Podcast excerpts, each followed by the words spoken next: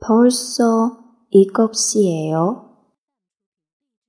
약속이 있어요. 아니요, 약속이 없어요. 그럼 회사 앞에서 같이 저녁을 먹을까요?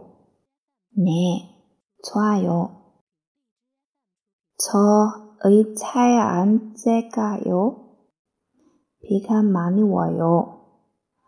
택시를 탈까요? 날씨가 타도 돼요.